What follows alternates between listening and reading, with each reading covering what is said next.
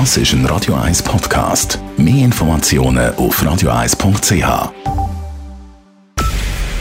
Es ist 9 Uhr. Radio 1, der Tag in 3 Minuten. Mit dem Alles Kral. Das BAG und die Experten-Taskforce des Bundes appellieren dringend an die Schweizer Bevölkerung, sich gegen Corona impfen zu lassen. Aktuell ist knapp die Hälfte der Schweizer Bevölkerung über zwölf Jahren vollständig geimpft.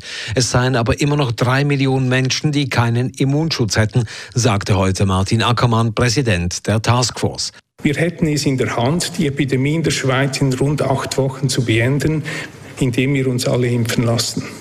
Es sei problematisch, dass die Impfbereitschaft sinke, betonten heute alle Experten. Mit Blick auf Großbritannien und Spanien will man beim BAG auch prüfen, wie man Menschen, die noch zögerten, direkt erreichen könnte, etwa mit Telefonanrufen. Eine dritte Auffrischungsimpfung ist in der Schweiz im Gegensatz zu Israel oder Deutschland vorerst nicht geplant. An den Zürcher Spitälern sind mittlerweile rund 75 Prozent der Ärztinnen und Ärzte, der Pflegenden und der Mitarbeitenden mit Patientenkontakt gegen das Coronavirus geimpft. Dies teilt der Verband der Zürcher Spitäler mit. Die Impfquote im Zürcher Gesundheitswesen ist um 15 Prozentpunkte höher als in der allgemeinen Bevölkerung im Kanton Zürich. Trotz des Neins zum CO2-Gesetz wollen fast drei Viertel der Schweizerinnen und Schweizer die CO2-Emissionen reduzieren. Zu diesem Schluss kommt eine repräsentative Umfrage des Beratungsunternehmens Deloitte.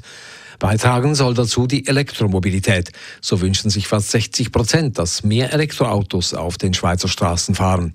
Drei Viertel verlangen auch, dass Unternehmen ihre Angestellten mit Abonnements für den öffentlichen Verkehr unterstützen. Knapp zwei Drittel sind der Ansicht, dass es eine generelle Reduktion des motorisierten privaten Individualverkehrs braucht, zum Beispiel durch mehr Homeoffice oder Carsharing. Südeuropa leidet weiter unter einer Gluthitze. In Griechenland sinken die Temperaturen seit Tagen in der Nacht kaum auf unter 30 Grad. Die Situation für die Menschen wird immer schlimmer, wie Griechenland-Korrespondent Takis Zaphos berichtet. Die Hitze ist mittlerweile unerträglich. 44 Grad zeigen die Thermometer in Athen. In anderen Regionen des Landes werden Werte um die 46 Grad gemessen. Die Temperaturen sollen erst kommenden Sonntag fallen, allerdings auf Werte um die 39 Grad. Im Norden von Athen brach heute ein großer Brand aus, der sich rasant ausbreitete und erste Häuser der Vororte der griechischen Hauptstadt erreichte. Eine große Hitze sowie viele Brände gibt es weiterhin auch in Italien und in der Türkei. In Sizilien wurden in den vergangenen Tagen gleich drei Brandstifter verhaftet. Der mysteriöse Tod eines belarussischen Regimegegners im ukrainischen Exil beschäftigt die Polizei in der Ukraine.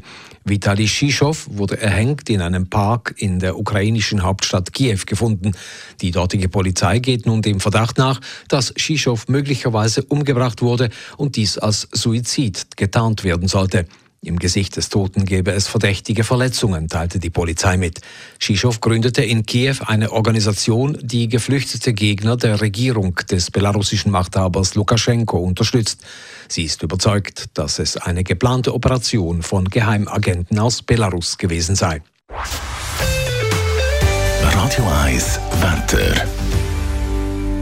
In der Nacht ist es häufig nass und am Morgen am Mittwoch erwartet uns ein trüber Himmel mit häufigen Regengüssen.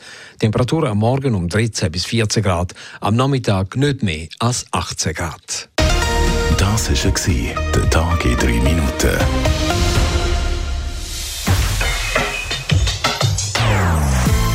Non-Stop Music auf Radio 1. Die besten Songs von allen Zeiten. Non-Stop.